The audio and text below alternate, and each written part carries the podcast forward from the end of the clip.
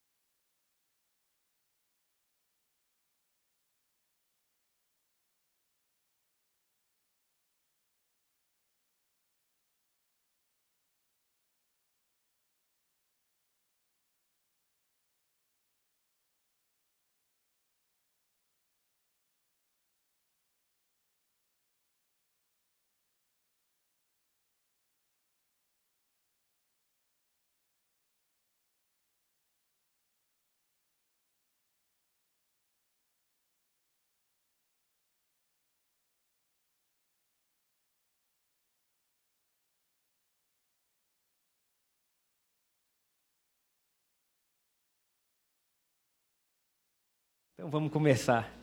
Quem teve aqui domingo passado em um dos cultos, eu fui profundamente marcado com aquela ministração e eu vim os três cultos porque não tem como eu não vir os três cultos para ouvir meu pai falar, já que ele vem todo domingo os três cultos para me ouvir falar. E aí eu falei, não, vou todos os cultos e no culto da noite, gente, estava tão cheio. Alguém veio no culto da noite domingo passado? Gente, misericórdia a pessoa que ia falar de generosidade esqueceu. Finge que eu não falei isso, tá? E aí, na hora da generosidade, eu falei, rapaz, quem que fala de generosidade? E aí eu liguei, a pessoa, pastor, como é que você tá? Me ligando nessa hora. Eu falei, é porque é você na generosidade, né? Porque o pastor ligando na hora do culto, aí ele, ih, tô em águas claras. E aí eu vim fazer generosidade. E quando eu desci da generosidade para ficar lá atrás, gente, não tinha como passar pelos corredores aqui de tanta gente no chão. Mas quando eu olhei para lá, gente, era tanta gente em pé ali que eu desisti. Dei meia volta e sentei ali atrás do teclado. E naquele lugar Deus falou profundamente comigo domingo passado. E eu passei a semana inteira brigando com essa pregação, tentando dar forma àquilo que estava dentro de mim, mas eu não conseguia ter o mínimo caminho, o mínimo caminho. E ontem à noite é, eu estava indo para para um compromisso, para um aniversário com a minha esposa, e eu falei no carro assim, falei, olha, eu preciso de uma luz de Deus porque tá difícil. E aí ela, como toda mulher, tentou me ensinar o que eu devia fazer para ter uma pregação boa. E o que eu tinha errado na minha semana para chegar no sábado à noite, pensando na pregação que seria de manhã, né? E aí foi muito bom, porque a gente conversou, e quando eu cheguei lá, o Saulo, tá até com a voz rouca, estava tocando no, no, no aniversário, quando ele começou a louvar, eu não sei, mas meu coração foi atraído por aquilo ali. Eu peguei uma cadeira, eu fiquei perto dele, ouvindo ele cantar, e ali Deus começou a dar um pouco mais de forma para aquilo que a gente ia conversar nessa manhã. E eu já sabia que eu tinha que fazer uma continuação do que o meu pai tinha pregado domingo passado. E domingo passado ele falou sobre. O primeiro ponto foi uma história no céu, quem lembra? E aí ele contou o que estava acontecendo no céu, que Deus preparou, e a gente já, já vai falar disso que antes da gente nascer, Deus escreveu a nossa história, e a gente vai falar do Salmo 116, que todos os nossos dias foram determinados, e depois ele fala a história na terra, e ele citou Gideão e a viúva de Sarepta, que estavam momentaneamente passando por algo que era difícil. Gideão tinha uma batalha pela frente, e os dois se encontram de um de repente, né? De repente, Deus aparece para Gideão e fala com ele, e Deus leva Elias para aquela viúva. Mas o que mais me impactou, né, o que também me impactou, vou colocar assim, foi a história dele. Porque a história dele contada aos 19 anos, no Rio de Janeiro, né, até o jeito dele falar ainda é meio carioca, não foi liberto disso ainda. Né? E aí eu tô lá na minha moto, e aí eu fiquei pensando naquilo, e pensando como que, através da história dele, eu nem tinha nascido ainda, mas a minha vida foi mudada. E eu comecei a pensar nesse Deus que se apresenta para João no Apocalipse, é, Apocalipse capítulo 1, versículo 11, se eu não estou enganado, Jesus fala para João assim: Eu sou o Alfa e o Ômega, eu sou o início e o fim de todas as coisas. Um Deus que não está preso ao tempo um Deus que não está preso à nossa vida de 80, 100 anos ou menos, enfim, ou mais. Um Deus que simplesmente é desde o início e depois que o nosso tempo, Cronos, terminar, ele vai continuar sendo, porque foi isso que Jesus falou. Eu sou aquele que era, aquele que é e aquele que há de vir. Eu sou o início e o fim. Amém? E aí, no meio desse Deus que ele está fora do tempo, e é isso nossa cabeça não consegue nem dimensionar, a gente não consegue nem acessar o que significa Deus não está no tempo? Porque todo na nossa vida tem tempo. A Bíblia inteira fala sobre ciclos, fala sobre o Cronos, fala sobre o Kairos, que é uma intervenção divina no tempo humano, mas a vida de Deus como um tempo fora do que pode ser medido. E aí a gente vai ter inúmeras passagens que trazem o Kairos como um momento oportuno, o um momento que a eternidade toca a terra, enfim. Mas a gente está aqui num, num tic-tac do relógio. Não é, gente? É não, gente, só sou eu. É. Você é criança e de repente tem a fase de você usar fralda, tem a fase que você não usa mais fralda, que você joga chupeta. Né? Eu lembro que é, eu troquei a minha chupeta por um skate, né? Porque até hoje alguns pais fazem isso, né? Troca por alguma coisa. E aí, não, sei, não lembro se foi meu irmão, meu irmão que caiu no skate, eu perdi o skate. Às vezes a vida é injusta, né? Mas são ciclos, e aí você entrega algo, e aí você vai crescendo, e você passa, e tudo na nossa vida tem esse tempo, esse, esse momento que a gente vai vivendo. A gente tem o ano dividido em 12 meses, em 30 dias mais ou menos por mês. E aí, quando você vê, você está dentro dessa história contada aqui embaixo. Mas hoje eu quero trazer para a gente o tema da pregação, que é uma história eterna. Uma história eterna. E neste exato momento, onde os segundos estão passando e o relógio está passando, Deus continua sentado no trono, fora daquilo que a gente julga importante ou necessário, muito acima das nossas necessidades. E isso é para a gente pensar que Deus é esse. Que Ele é todo poderoso e mesmo assim a Bíblia fala que Ele teve ali a, a individualidade e o carinho de escrever a nossa história. Porque isso demonstra não só o amor de Deus, mas o poder de Deus e a criatividade de Deus de forma absoluta para Deus poder. Você imagina se cada um de nós tivesse que escrever a vida de todo mundo que está aqui? Daria trabalho, não daria? Mas escrever a vida não a partir de agora, desde sempre, desde o momento que nasceu, só Jesus amado. E é isso que a Bíblia fala. Então, o Salmo 116, perdão, 139, versículo 16, foi um dos versículos que o apóstolo usou domingo passado, Salmo 119 versículo 16. 139, versículo 16, me perdoe. Eu quero falar, gente, liga aí o modo pensar. E pensa, escreve, sabe? A gente não está aqui para trazer para você uma verdade como se a gente fosse detentor da verdade e todo mundo, como, como um rebanhozinho, tivesse que seguir isso. Não, pensa. Deus te deu capacidade de pensar. Sabe, quando alguém estiver ministrando algo, pensa como isso se aplica na sua vida. Hoje eu recebi um testemunho lindo, uma pessoa que falou assim: Olha, eu vim no primeiro domingo que eu vim, foi no último domingo do ano passado, no último dia do ano passado. E a pregação da virada de ano foi: Por que não eu? Quem lembra? E aí, depois de dar o testemunho, ele falou assim: Eu queria te pedir perdão. E eu, é mesmo, você está perdoado, mas você não sabe nem o que foi. Eu falei, mas é, perdão já está liberado. Porque eu te julguei um pastor coach. Falei, que bom, cara, a gente é julgado de todo jeito, né? E aí, quando eu ouvi, eu falei assim: isso aí é um pastor coach, mas esse pastor coach e essa igreja, no último ano, transformou minha vida de uma maneira que é incrível. Aí você vê o outro tinha um outro tipo de barreira, de religiosidade, às vezes não era o pastor, era a bermuda. Sempre tem algo na nossa vida que às vezes está nos impedindo da gente ver o que é belo, o que é bonito. E aí eu quero pedir, liga aí a sua forma de pensar. Cara, eu vou fazer esses neurônios trabalharem hoje e tentar fazer com que o que vai ser ministrado tenha sentido na minha vida. Porque se esse evangelho que a gente prega, e se as palavras que a gente prega não têm sentido na nossa vida, não serve de nada. A Bíblia fala que o muito estudar é só cansaço. Salomão falou isso várias vezes. Então, de alguma forma, Deus tem que iluminar através do Espírito Santo aquilo que está sendo dito e nos direcionar. Amém? Então, olha o que é dito no Salmo: Os teus olhos viram a minha substância ainda informe. E no teu livro, no teu livro foram escritos todos os meus dias, cada um deles escrito e determinado, quando nenhum deles ainda existia. Meu Deus! Vamos ler de novo, que é a Bíblia que está falando isso. Olha, está escrito assim: os teus olhos viram a minha substância ainda informe, ou seja, quando eu ainda não tinha nem forma no ventre da minha mãe, os teus olhos me viram. Aleluia. A vida não é só tida, deixar claro isso para a nossa igreja, quando a criança sai do ventre, não, viu gente? Quando a criança já está lá, Deus já viu aquela substância informe. Aleluia. E no teu livro, gente, olha isso, Deus escrevendo no livro dele sobre você. Foram escritos não alguns dos meus dias, mas todos os meus dias.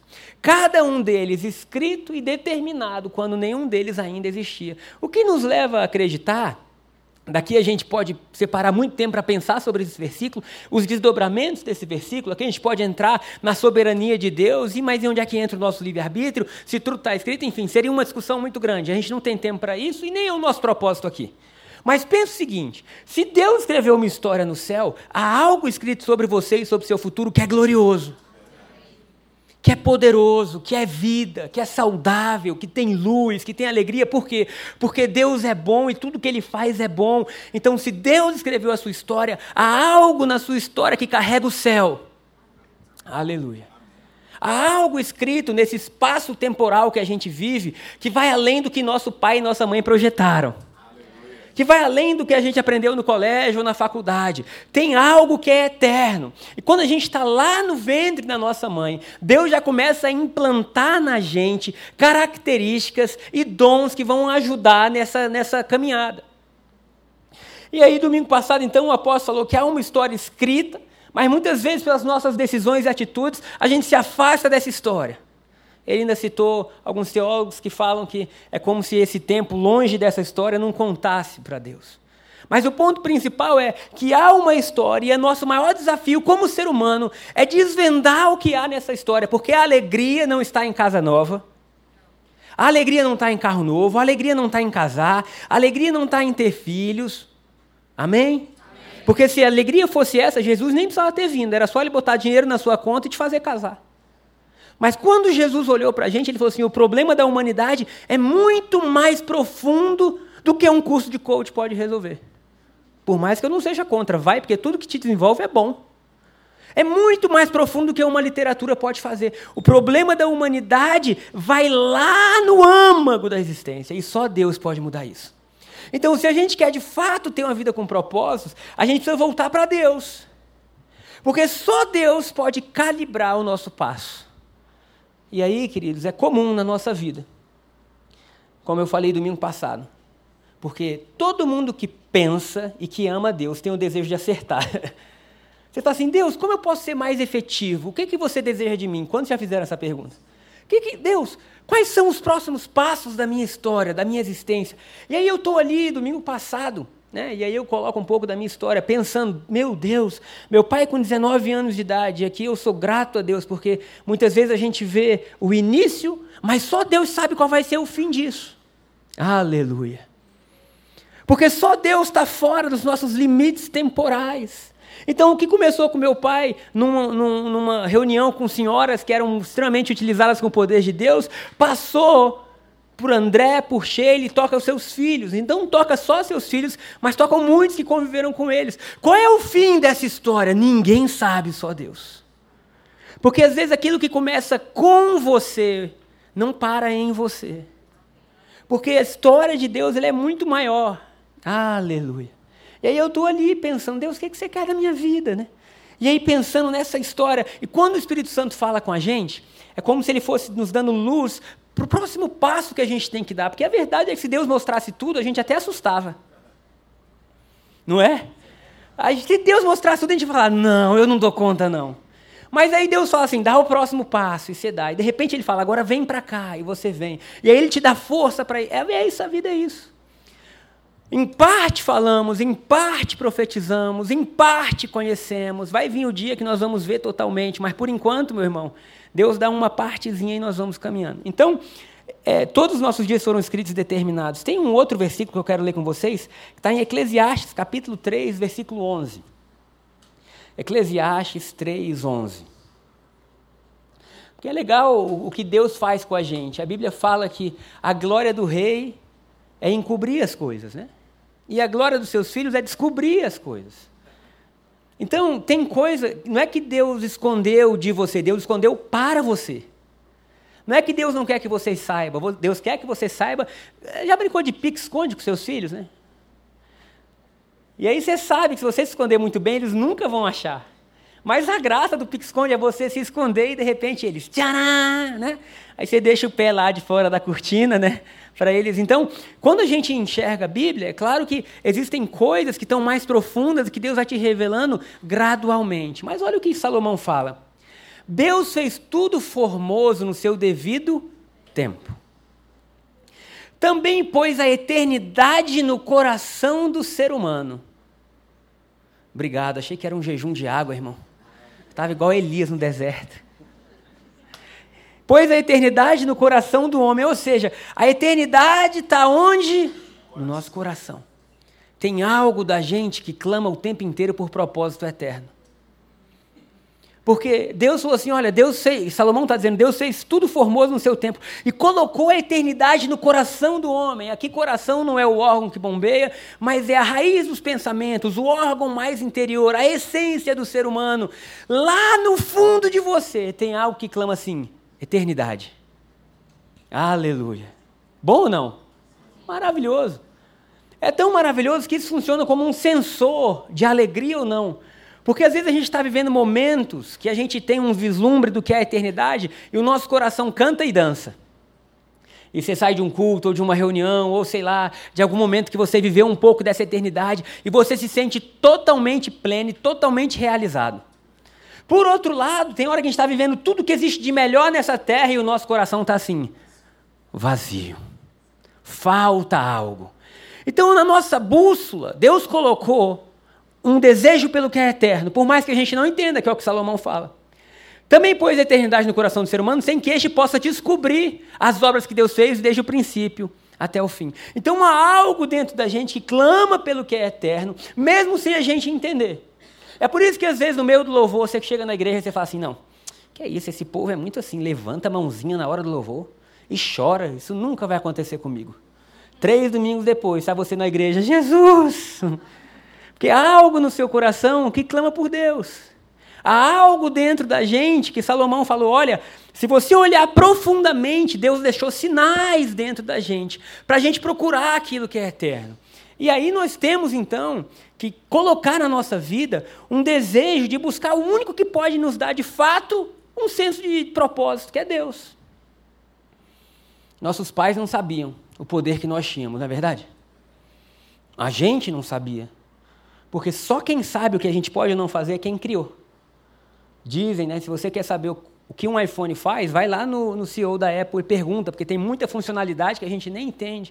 E aí, quando a gente olha o ser humano, o ser humano só vai ser completo novamente quando ele se aproxima de Deus, porque só em Deus existe algo que nos devolve ao nosso lugar de propósito. Aleluia. Somente em Deus há um lugar que o nosso coração bate mais forte, acelerado, que você diz assim: eu não sei o que eu estou vivendo, mas parece que agora toda a minha existência faz sentido. Aleluia. Amém? Então isso é maravilhoso, está dentro da gente. E aí, se nós queremos então ter uma vida que cumpra esse propósito que foi escrito, porque eu quero, na minha vida, eu quero dizer assim: Deus, eu quero viver o que está escrito aí. Me revela, me ajuda a entender, me dá uma revelação, me dá pistas do que tem aí. Porque na vida a gente tem um milhão de opções. E aí, Miles Monroe, um dos grandes pastores que, que eu tive o privilégio de ouvir e de aprender com, dizia assim: a maior tragédia da vida não é a morte, é uma vida sem propósito. Quem ouviu essa frase dele? E é verdade. E ele dizia assim: o lugar mais rico do mundo é o cemitério, porque lá tem livros que não foram escritos, músicas que não foram cantadas, histórias que não foram vividas, porque às vezes a pessoa passou por aqui, mas não colocou para fora aquilo que Deus tinha botado dentro. De forma que a gente, como ser humano, tem um desafio de falar: Deus, revela, me dá entendimento, para que aquilo que você colocou dentro eu possa entregar ao mundo como dom, como ferramenta. Amém? Então a eternidade está no nosso coração. E nós chegamos aqui ao, ao, início da nossa, da nossa caminhada nesse domingo, que é a nossa história começou antes. Antes do quê? Antes de tudo. A nossa história não começa quando a gente nasce numa família, no meu caso, André e Sheila, o filho mais novo. Não, a minha história começa antes de eu poder até respirar, de eu poder ter consciência do que era bom e mal. A minha história começa sendo escrita antes que eu pudesse saber. Glória a Deus por isso. Então, se ela começa antes, Deus nos dá sinais. E aí, assim, a gente precisaria de muito tempo para mergulhar nisso. Mas dentro da gente, tem um que gosta de arte, tem outro que gosta de ciência. Tem um que gosta de esporte, tem outro que gosta de outra coisa. Tem um que gosta de ensinar, tem outro que gosta de aprender. São sinais que Deus foi colocando dentro da gente. Ok. Então, o nosso coração armazenou tudo. Deus nos deu dons e talentos como ferramentas para nos ajudar nesse processo. Alguém pensou a nossa história e glória a Deus que foi Deus. Porque qualquer outra pessoa podia ter estragado tudo. Então, se Deus de fato pensou e determinou nossos dias, nosso relacionamento com Ele muda e transforma todas as coisas. A pessoa mais poderosa para você se relacionar é Deus.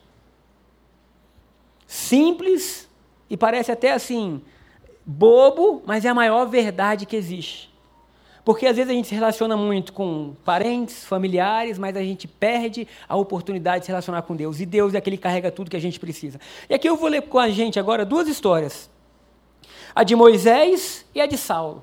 E a gente vai entrar um pouco na história deles, e aí depois a gente chega no nosso fechamento. Então, Êxodo capítulo 3, nós vamos ler a história de Moisés se encontrando com a sarça. Êxodo 3, a história de Moisés se encontrando com a sarça. Quem é Moisés? Moisés é um menino que nasce no meio de uma grande perseguição de Faraó, a fim de matar todas as crianças hebreias, porque eles estavam se multiplicando muito, e o Egito começou a ter medo deles tomarem o Egito. Então agora não pode mais ter menino. Se for menino, joga no nino. Moisés nasce nessa época, a mãe de Moisés pega Moisés e diz assim: Esse menino é muito bonito, eu não vou deixar matar. E ela pega Moisés, ela faz uma cestinha ali de, de betume, enfim, prepara uma cestinha e põe no Nilo e fala: Deus, cuida desse menino. E Deus cuidou desse menino. Porque aquela cestinha foi parando, indo, indo, e quando viu, foi parar na filha de Faraó. E agora Moisés, que tinha o seu destino pronto para ser terminado, para na casa mais poderosa do Egito e é ensinado em toda a ciência do Egito, em toda a cultura do Egito. E aquela mulher, quando vê Moisés, fala assim: esse menino aqui é dos hebreus. O que, que eu vou fazer? Eu vou chamar alguém para cuidar dele. E a irmã de Moisés ficou acompanhando a cestinha, quando viu aquilo, falou: Eu conheço alguém que pode cuidar. Chamou a própria mãe de Moisés para cuidar de Moisés para a filha de Faraó. Agora, Moisés, então, ele tem dupla nacionalidade. Desde aquela época, o passaporte de Moisés tinha assim: é hebreu, mas também é filho lá da, da filha de Faraó. Então ele cresce tendo uma possibilidade absurda, com 40 anos de idade mais ou menos. Ele começa a ter lutas interiores, ele mata um egípcio e ele foge para o deserto que Faraó falou assim: assim como você fez com, com o egípcio, eu vou fazer com você. E Moisés corre. E passam-se 40 anos no deserto. Eu não sei se vale um amém ou um misericórdia. Porque você já imaginou, cara? As lutas que Moisés está lá dizendo assim, não entendi nada. Por quê? Porque você. Eu fico imaginando, 40 anos cuidando de ovelha para Jeto, seu sogro, Moisés casou, teve filho, e ele estava lá dizendo estranho. Parecia que tinha alguma coisa maior, porque eu fui poupado da morte de todo mundo, dos meninos. Eu fui ensinado na casa do Egito, do, dos egípcios, eu, mas agora eu estou há 40 anos nesse deserto. E talvez ele já tivesse conformado com aquela história toda. Êxodo capítulo 3 diz assim: 3.1 mesmo. Moisés apacentava o rebanho de Jetro, seu sogro. Nessa, nesse versículo, a história fala que ele está com mais ou menos 80 anos, gente. 80 anos de idade. E o sogro dele era sacerdote midian, e levando o rebanho para o lado oeste do deserto, chegou a Horebe, o monte de Deus. Ali o anjo do Senhor lhe apareceu numa chama de fogo, no meio de uma sarça. Moisés olhou e eis que a sarça estava em chamas, mas não se consumia. A sarça era uma vegetação no deserto que queimava rápido. Então, ele olhou e aquilo ali não queimava nunca. Ele falou assim: Eu vou lá ver que maravilha é essa. Então, disse consigo mesmo: Vou lá para ver essa grande maravilha. Por que a sarça não se queima? Quando o Senhor viu que ele se aproximava para ver, Deus do meio da sarça chamou e disse: Moisés, Moisés. E ele respondeu: Eis-me aqui. Aleluia. Vamos continuar. Deus continuou: Não se aproxime, tire as sandálias dos pés, porque o lugar em que você está é terra santa. Gente, tem um lugar na nossa história, na nossa vida, que a gente se encontra como Moisés. Que de repente algo chama a nossa atenção e a gente vai para isso, e do meio desse algo que parecia corriqueiro, Deus grita o nosso nome e a gente fala assim: Eis-me aqui, Deus. Eu não sei o que está acontecendo, mas eu estou tendo um encontro que está mudando minha vida. E aí Deus fala para Moisés assim: tira a sandália dos seus pés, porque o lugar que você está é terra santa. Disse mais: Eu sou o Deus de seu pai. Olha aí o Deus que tem uma história eterna. Eu sou o Deus de seu pai, o Deus de Abraão, o Deus de Isaac, o Deus de Jacó. Deus está dizendo: Você chegou agora, mas eu já estou nisso aqui há um bom tempo, Moisés. Aleluia. Moisés escondeu o rosto porque teve medo de olhar para Deus. Versículo 7, vamos continuar. Então o Senhor continuou: Certamente ouvi a aflição do meu povo que está no Egito, e ouvi o seu clamor por causa dos seus feitores. Conheço o sofrimento do meu povo. Por isso desci a fim de livrá-lo das mãos dos egípcios para fazer sair daquela terra e levá-lo, enfim. Versículo 9. Vai resgatar o povo. Pois o clamor dos filhos de Israel chegou até os ouvidos de Deus e as opressão do egípcio. Versículo 10. Agora venha e eu enviarei a Faraó para que você tire do Egito o meu povo, os filhos de Israel. Versículo 11. Então Moisés perguntou a Deus: Quem sou eu para ir a Faraó e tirar do Egito os filhos de Israel? Para um pouco aí. A gente volta à mesma história de Gideão e a mesma história da viúva de Sarepta.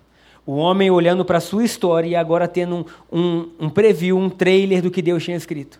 E Moisés fala assim: Quem sou eu para voltar para Faraó. E aí, sabe o que, que Deus devia estar dizendo? Eu sei quem é você. Será que você pode falar para quem está do seu lado assim? Eu sei quem é você. sabe?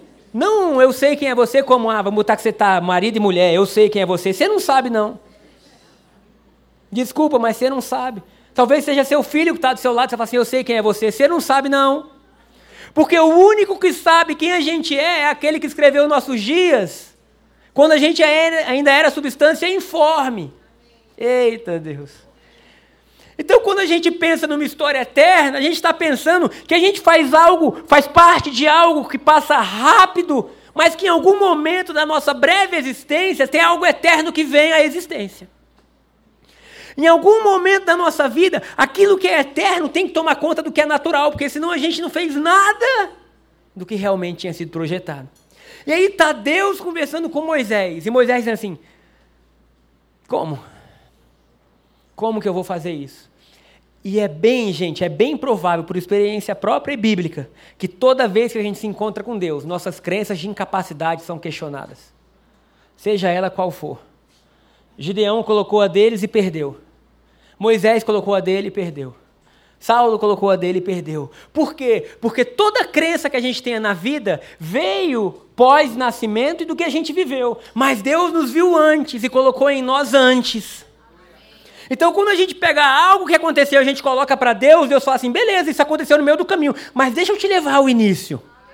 O que eu escrevi para você está aqui, e o que está aqui é o que determina a sua vida, todos os seus dias escritos determinados antes que nenhum deles houvesse. Então, quando Deus chama a gente, Ele fala assim: ei, acorda! Porque você não é o que a vida fez com você. Você não é o que você fez com você. Você não é o que seus pais fizeram com você. Você não é nada disso. Você é e você pode o que eu escrevi no livro. Aleluia. E aí, no meio da nossa caminhada, a gente tem que dizer: Deus, me ajuda a ver, a entender. Porque tem coisa, gente, que a gente não precisa de direção de Deus, já está direcionado. Ai, devo ou não amar meu próximo? Tu não é burro. Tu já sabe que deve. Ou a dificuldade é, Senhor, me dá capacidade para amar meu próximo, amém? Mas tem coisa que você não precisa de direção de Deus, porque ele já está claro. Mas tem outras, irmão, que só Jesus na causa. Que você fica assim, Deus, não está claro. Vou para cá ou vou para cá? Aí, como o apóstolo falou, aí você pede sinal. Deus me dá sinais. Deus. E o maior sinal, gente, não é nem nada físico, é o Espírito Santo que vai nos conduzindo. Passo a passo. E aí está Moisés, então. Como vou tirar? Quem sou eu para tirar? Versículo 12. Deus respondeu: Eu estarei com você. Como que eu vou estar com você? Mas como que eu estou com você? Mas como eu estou com você? Mas eu estou com você. Deus, mas eu estou com você. Queridos, a presença de Deus na nossa vida é a única coisa que nos capacita a viver o que ele escreveu antes. Não é nosso curso de inglês, não é os livros que a gente leu, não são, não, não é, não tem como. Agora Deus vem e fala assim: Eu estou com você, e porque eu estou com você, isso vai acontecer. Versículo 13. Moisés disse, né? Eis que quando eu, eu vos falar, ou quando eu for falar com os filhos de Israel e disser, o Deus de seus pais enviou a vocês, eles vão me perguntar, qual é o nome dele? Então o que, que eu direi? Versículo 14. Deus disse a Moisés, disse mais, assim você dirá aos filhos de Israel, eu sou... É, muda a versão, por favor, porque essa aí está... Disse Deus a Moisés, e disse mais, assim dirás aos filhos de Israel, o eu sou me enviou a vós outros. Faltou a palavra eu sou, mas fique sabendo que é o eu sou me enviou a vós outros. Deus se manifesta não como aquele que será, mas como aquele que é. Aleluia. Muitos estudiosos falam que esse eu sou tem a provisão para qualquer pergunta da nossa vida. Eu estou em guerra, então eu sou a paz. Eu estou sem esperança, eu sou a esperança. Deus simplesmente é. E aí Moisés continua, vamos ler. Ah, vamos ler, estamos na igreja, né? Vamos ler a Bíblia, versículo 15. Versículo 15. Deus também instruiu Moisés: diga ao povo de Israel, Yahvé, o Deus de seus antepassados, o Deus de Abraão, o Deus de Isaac, o Deus de Jacó, me enviou a vocês. Este é o meu nome para sempre, o nome que serei sempre lembrado de geração em geração. Verso 16. Agora vá, reúna os filhos de Israel. Deus está ali empolgado. Versículo 17. Versículo 18. Versículo 19. Deus está dizendo tudo que vai acontecer, gente. A gente está pulando, mas Deus está dizendo assim: vai acontecer isso, vai acontecer isso, vai acontecer isso. E ele fala ainda assim: por isso eu levantarei minha mão e ferirei os egípcios, porque eles não vão querer deixar vocês saírem. Então, todo tipo de milagre vai acontecer. E por fim, Faraó os deixará ir. A história já estava escrita. Versículo 22. É, farei com que os egípcios sejam bondosos com os israelitas, e assim vocês não sairão do Egito de mãos vazias. Então, anos de escravidão, Deus estava dizendo assim: no dia que vocês saírem, eu vou fazer com que eles sejam bondosos. Quem ia fazer? Deus. E o fato de Deus estar em cena fez com que, quando Israel saísse, os egípcios entregassem todo o ouro. Versículo 22. Versículo 23. Pronto, isso aí. Moisés respondeu: e se não acreditarem em mim ou não quiserem me ouvir? É sério, Moisés? é sério, Moisés? Mas eu quero perguntar para a gente: é sério, Gabriel? Que depois de tudo que Deus já fez, você continua questionando? Depois de tudo que ele já falou, a gente continua questionando. Depois de tudo que ele já mostrou, a gente continua assim. Mas tá bom, eu já vi, porque você falou que vai agir com milagre. Você falou que vai tocar o Egito. Você falou que a gente vai sair com posse financeira do Egito. Você falou já tudo que vai acontecer e você é Deus. Mas e se eles não acreditarem? Jesus amado. E se eles não me ouvirem?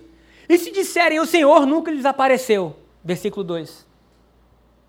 Então o Senhor lhe perguntou: O que você tem na mão? Uma vara, Moisés respondeu. E aí a vara vai se tornar, vai vir uma série de. de, de eu não vou ler tudo, mas em casa você lê.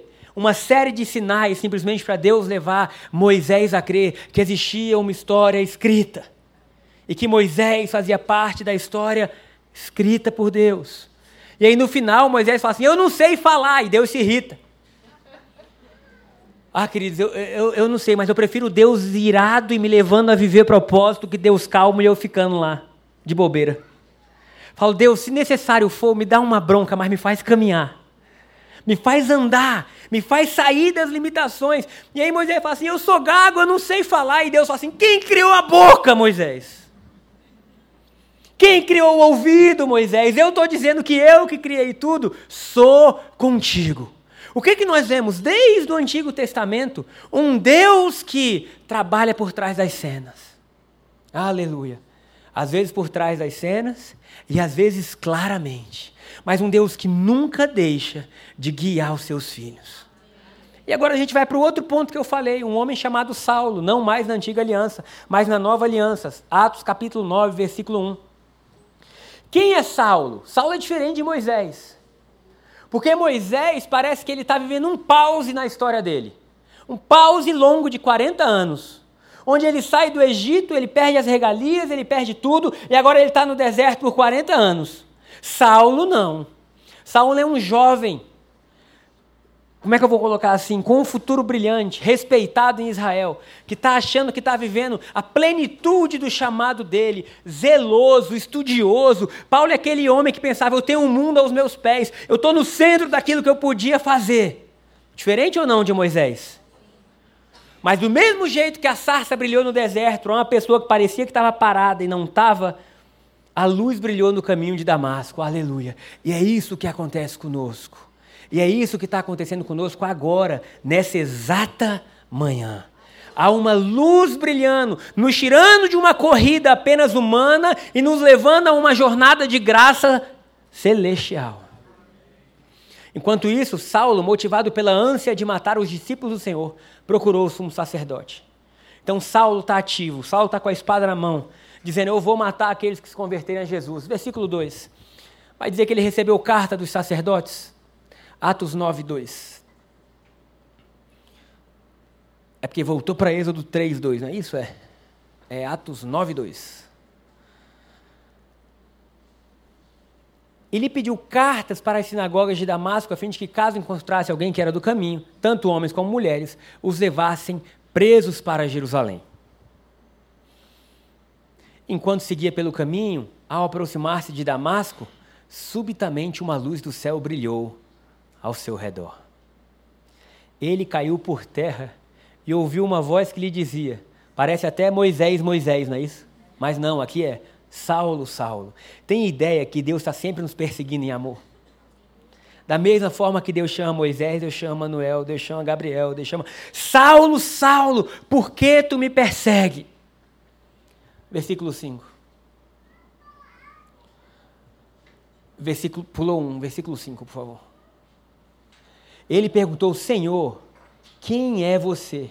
E a resposta foi essa: Eu sou Jesus, a quem você persegue. Versículo 6 diz assim: Mas levante-se e entre na cidade, onde lhe dirão o que você deve fazer. Tem ideia que Deus já tinha escrito o que ia acontecer? Deus estava dizendo: para você é tudo novo, mas ali na cidade já tem alguém que está carregando o seu próximo passo. Aleluia. Versículo 7. Os homens que viajavam com Saulo pararam emudecidos, ouvindo a voz, mas não vendo ninguém. Então Saulo se levantou do chão e, abrindo os olhos, nada podia ver, e guiado pela mão, levaram-no para Damasco. Esteve três dias sem ver, durante os quais nada comeu e nem bebeu. Havia em Damasco um discípulo chamado Ananias.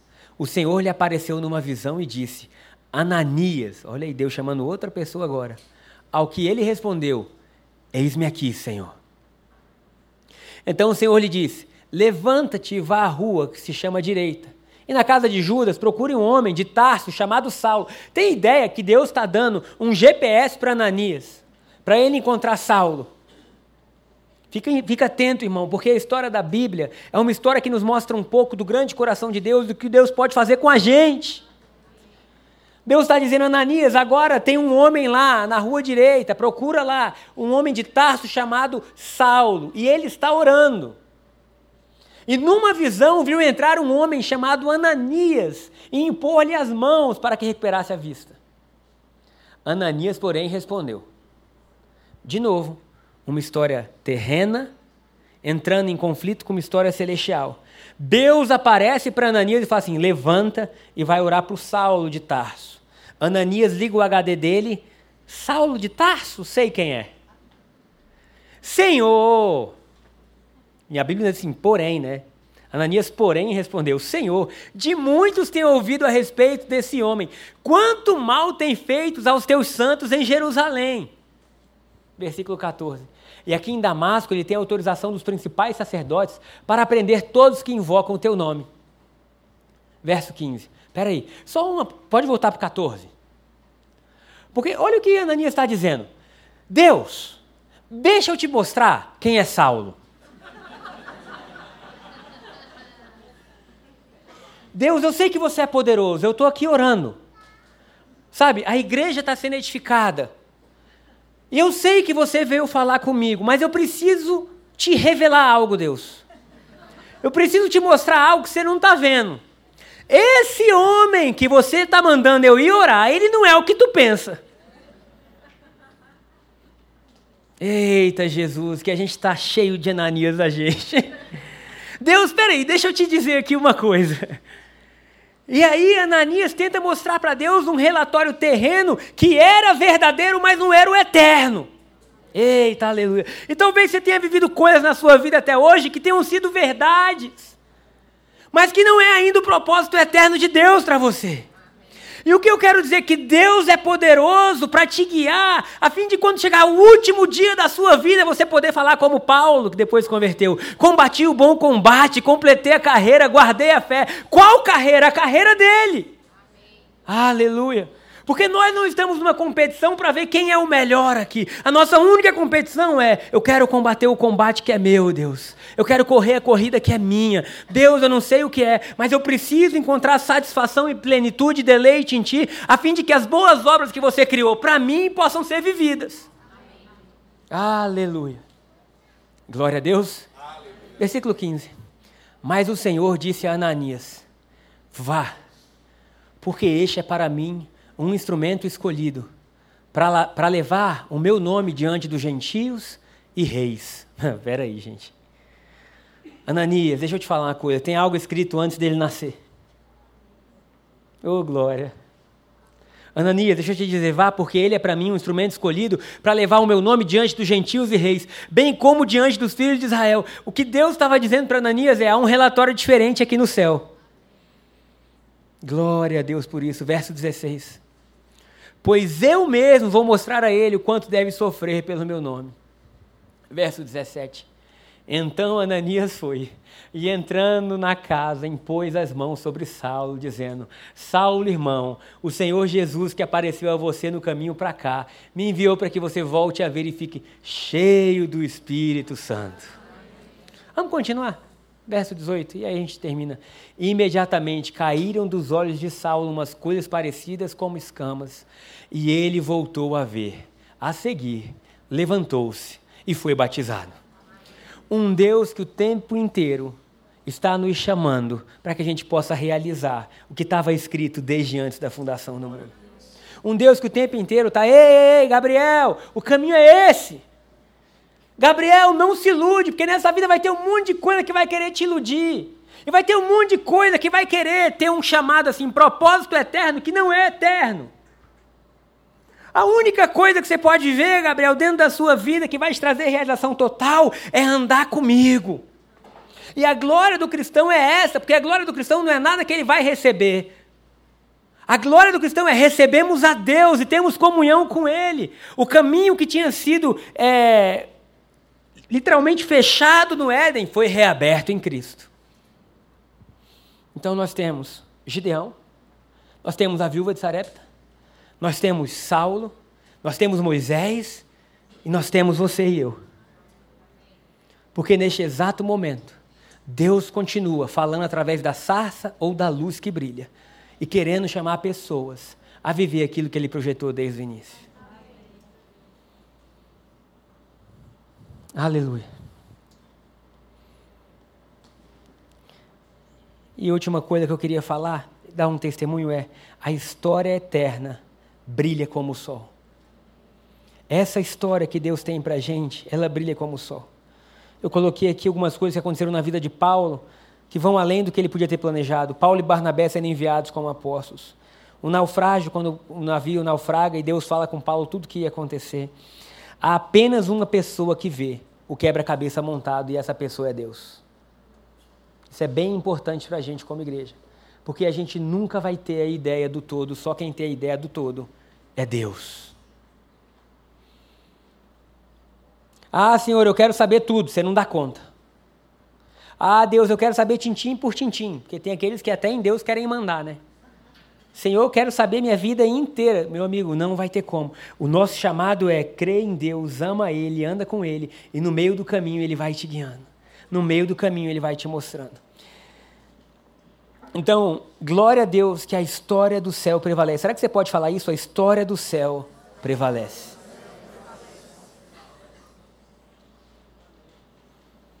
E aí eu volto ao início do culto que eu falei por que, que a palavra dele me marcou. Porque meu pai se converteu aos 19 anos. Uma conversão genuína e verdadeira, cheia do Espírito Santo. E ele e minha querida mãe Sheila, que hoje já está com Deus, viveram algo extraordinário. E dentro da minha casa eu pude viver o Evangelho. E eu tinha um desejo na minha vida. É assim, eu quero andar com Deus. E eu queria ser pastor. Só que eu queria ser pastor velho. É sério. Eu falei, eu quero ser pastor, porque tem uma glória nesse. Eu não sei, dentro do meu coração já tinha isso marcado. E eu falava com Deus, eu quero ser pastor, mas Deus, só velho. Depois que eu tiver minha família, minha vida, minhas coisas, aí tu me faz pastor. Ele se converteu aos 19 anos. Aos 19 anos eu virei pastor. Olha que loucura. Ele nunca imaginou que na mesma idade que ele se converteu, o filho mais novo dele estaria sendo ungido pastor. Nunca. E eu nunca imaginei. Nunca imaginei que aos 19 anos de idade eu ia estar sendo pastor. E eu pensava assim: isso não faz sentido nenhum. Porque quando eu recebi meio que, que a intimação, que não foi um convite, eu lembro que eu estava no meu quarto, e um dos profetas né, que a gente sempre tem, disse assim: chegou o tempo, Deus vai te ungir pastor. Eu, amém, né? É, porque ele falou assim: eu tenho que conversar com você. Quando um profeta fala que tem que conversar com você, você pensa assim: onde foi que eu errei? Você começa a vasculhar a sua vida e pensar assim: deixa eu ver se eu não fiz nada de errado, né? Porque a gente já pensa que vai vir alguma exposição fatal. E eu estou na minha casa e falo assim: não, o que Deus mandou te dizer é que você vai ser ungido pastor. Eu falei: ah, não, isso eu já sabia. Isso aí sempre teve comigo. Quando eu ficar velho, eu vou ser. Não, mas aí que está o seu erro. Você errou só o tempo, o tempo é agora. Eu falei: agora? Agora não. E ele, por que não? Eu falei: porque eu tenho outros planos. Simples assim. Eu faço direito no CEUB, eu amo a Deus, eu quero fazer isso, fazer isso, fazer isso, fazer isso. E ele falou bem assim comigo: Gabriel, Deus disse que o tempo é agora. Qual é a sua resposta? E eu lembro que eu pensei: droga. Putz, grilo, velho. Falei, eu prometi algo para Deus, infelizmente ou felizmente, muito felizmente, na verdade, que eu nunca diria não para Ele. Tem certeza que é agora? Tenho. Falei, então se é agora, tá bom. E ele sai do quarto e vou eu chorar. Dobrar meu joelho e falar: por que você quer fazer isso comigo? Por quê? Qual o sentido? Já tem meu pai e minha mãe. Bota alguém mais velho, deixa eu viver minha vida. Porque agora ser pastor solteiro, quando eu for paquerar qualquer menina, ó, oh, pastor. Cara, quando eu for ver o Flamengo, deixa eu ser normal. Mas Deus não considera Normal que o homem considera normal para Deus é se você viver o que ele projetou para você. Aí estou eu no meu quarto com meu caderno, eu falei, Deus, eu quero isso, eu quero isso. Se isso é isso, e se isso vem de ti, o meu pedido são esses, Pai, guarda o meu. Enfim, comecei a abrir o meu coração. E eu estou ali, atrás, no domingo, pensando sobre a vida, e o ano vai acabando, eu já começo a projetar os próximos anos. E aí eu, Deus, o que, que você quer? E Deus falou claramente comigo: Eu te formei para estar tá no altar. Ah, cara.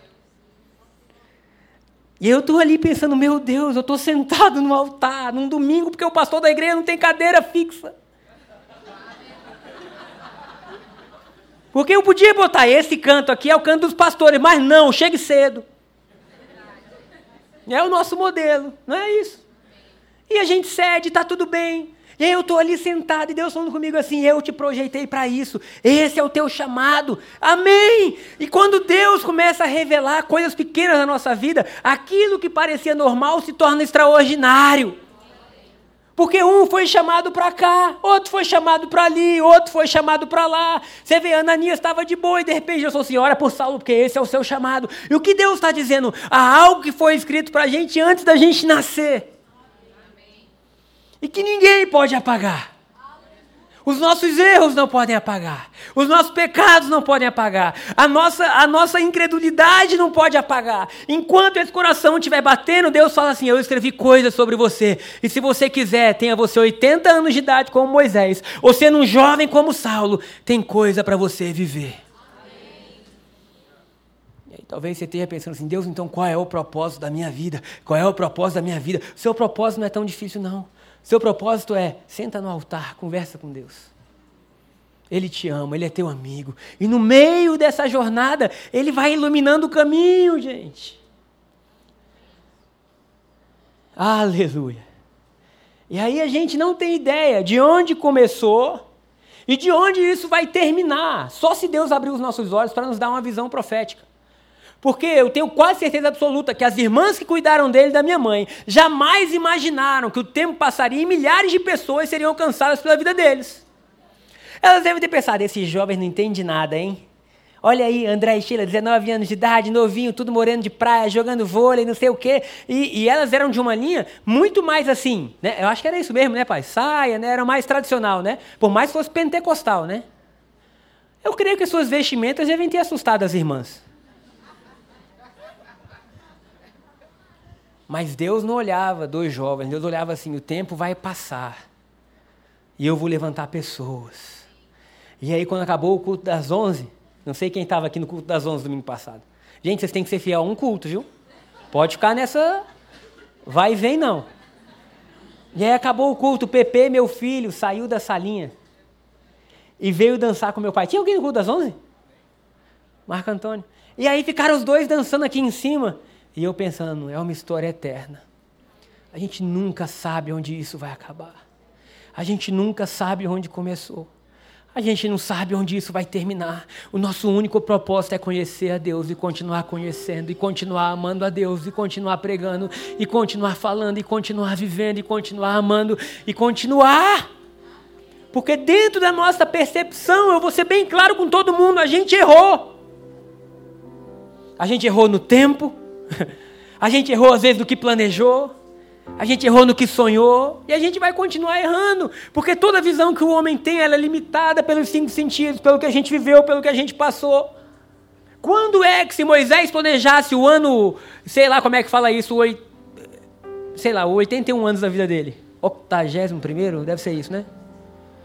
Ele ia pensar assim: voltarei para o Egito, confrontarei Faraó nenhuma, nada que ele pudesse fazer, traria ao coração dele aquilo que Deus tinha escrito no princípio. Vai, Moisés, se esforça, não consigo, meu coração está amargurado. Eu vivi como egípcio, como israelita. Vi um israelita sendo batido por um egípcio, matei o egípcio. Tive que fugir tanto de Israel quanto do Egito, agora 40 anos no deserto. E Deus fala assim: o que você não consegue sonhar ainda, eu vou te mostrar. Sabe o que eu tinha ouvido na minha vida inteira? Não na minha vida inteira, mas boa parte da minha vida. Não queira ser pastor novo e pastor solteiro, pois foi o que aconteceu comigo. E tudo que eu ouvi era assim: vida de pastor é guerra. Falei, eu quero distância disso, Deus. Amém. Os irmãos que eram da igreja antiga sabem. Mas Deus vem e fala assim: esquece tudo que falaram, esquece tudo que você viveu. Eu escrevi uma história diferente aqui em cima. Quer viver ela? Pois eu quero dizer que minha vida é muito boa. Casei com uma mulher muito linda. Tenho dois filhos maravilhosos que amam a igreja. E tudo vai continuar caminhando dentro do que Deus projetou. Porque talvez o ano que vem a bondade dele seja tanta que o meu maior sonho não chegue nem perto. E o seu também. Então qual é a nossa oração? Deus, faz a luz brilhar. Deus, que a caminho de Damasco a luz brilhe de tal forma que o meu coração seja inclinado e talvez obrigado, desculpa, a viver um propósito eterno. Porque tem hora que Deus aparece na nossa vida que é difícil dizer não. Não é, gente? Tem hora que parece que a gente tem escolha. Tem hora que parece que não tem escolha, porque a glória é tão grande que você fala assim: como que eu não vou fazer isso?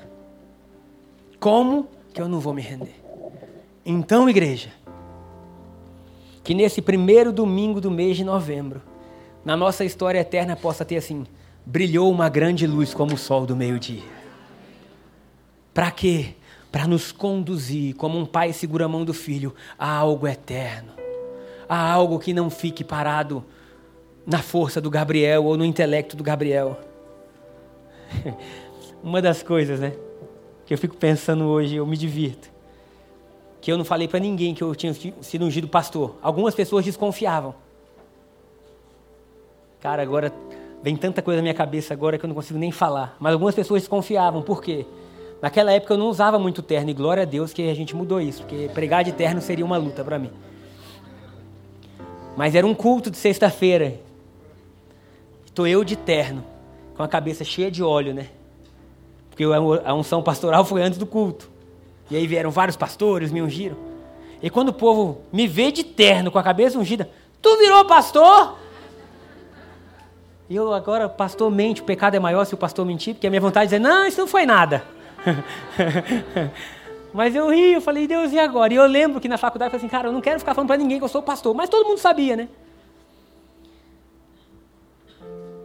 Chega no último dia de aula, eu tenho um amigo que ele fala assim, cara, eu achei que ele nem sabia que eu era pastor ele. Tu é o pastor mais massa que a gente já conheceu. e aí eu voltando para casa, eu, caramba, Deus, achei que ninguém sabia que eu era pastor. É, e a história às vezes vai passando e a gente não tem nem ideia do que Deus está fazendo. A gente só pode orar igual Davi, cria em mim um coração puro, um espírito forte. Deus me revela a obra da cruz, porque é só nesse lugar que a gente tem paz, é só nesse lugar que a gente consegue vencer. Aí, uma história eterna. Eu com 19 anos fazia direito, fui ungido pastor e amava futebol. com 22 anos de idade, minha, minha alma está em guerra. Oh, cara, o que, que eu vou ser da minha vida? E aí eu ia tentar os estágios de, de, de direito. E eu lembro que eu tenho um caderno, hoje eu não tenho mais tanto costume, mas na época eu anotava, e eu anotava assim: meu único receio é perder o meu tempo com Deus, porque se eu estudar de manhã e fizer o estágio o resto do dia e treinar à noite, como que eu vou ter tempo com Deus? E toda a porta de estágio fechava, né? E eu fui lendo depois as profecias que eu tinha recebido, cara, impressionante. Um dia, eu estou orando. E aí o que? Lembra que eu falei assim: eu não gostava de falar para ninguém que eu era pastor. E minha vida inteira estava meio assim, ó. Sabe quando tá de lado, que você fala, cara. Aí eu estou num encontro com Deus, na época a gente tinha encontro com Deus, cura interior, libertação, batismo no Espírito Santo, época da visão celular, no modelo dos dois. E Deus fala assim comigo, na hora do batismo, eu estou batizando as pessoas. Deus fala claramente comigo assim: você está lutando tanto que você está lutando em abraçar meu chamado. Eu não te chamei nem para ser jogador e nem para ser advogado. Eu te chamei para ser pastor. Eu chorava de raiva. Eu pensei assim, bom, vai ser advogado e eu falo que eu sou pastor também. Olha que loucura, não sei porque que estava no meu coração. Quando perguntarem minha, minha profissão, eu vou botar outra coisa e depois, né? Mas naquele dia, gente, eu, eu mesmo, todo mundo se batizou, eu mesmo mergulhei depois e falei, Senhor, eu preciso nascer de novo. E a partir daquele dia, só para vocês verem que coisa interessante, né? Minha mãe dizia assim: Filho, você é pastor, mas essa era a visão dela, tá? Ser pastor dá trabalho demais. E dá, não vou mentir não, dá. Porque gente problemática é gente, né? Todo mundo tem suas lutas. E geralmente a luta chega, quando tá ruim, chega no pastor. E ela dizia assim: passa num concurso. Tu vai trabalhar meio período num concurso e tu vai ser meio período pastor. Você não precisa disso agora, não. Eu não, mãe, eu gosto de ser pastor. Quando eu saí, eu fui falar com ela. Mãe, Deus falou que é para eu ser pastor agora e para eu assumir.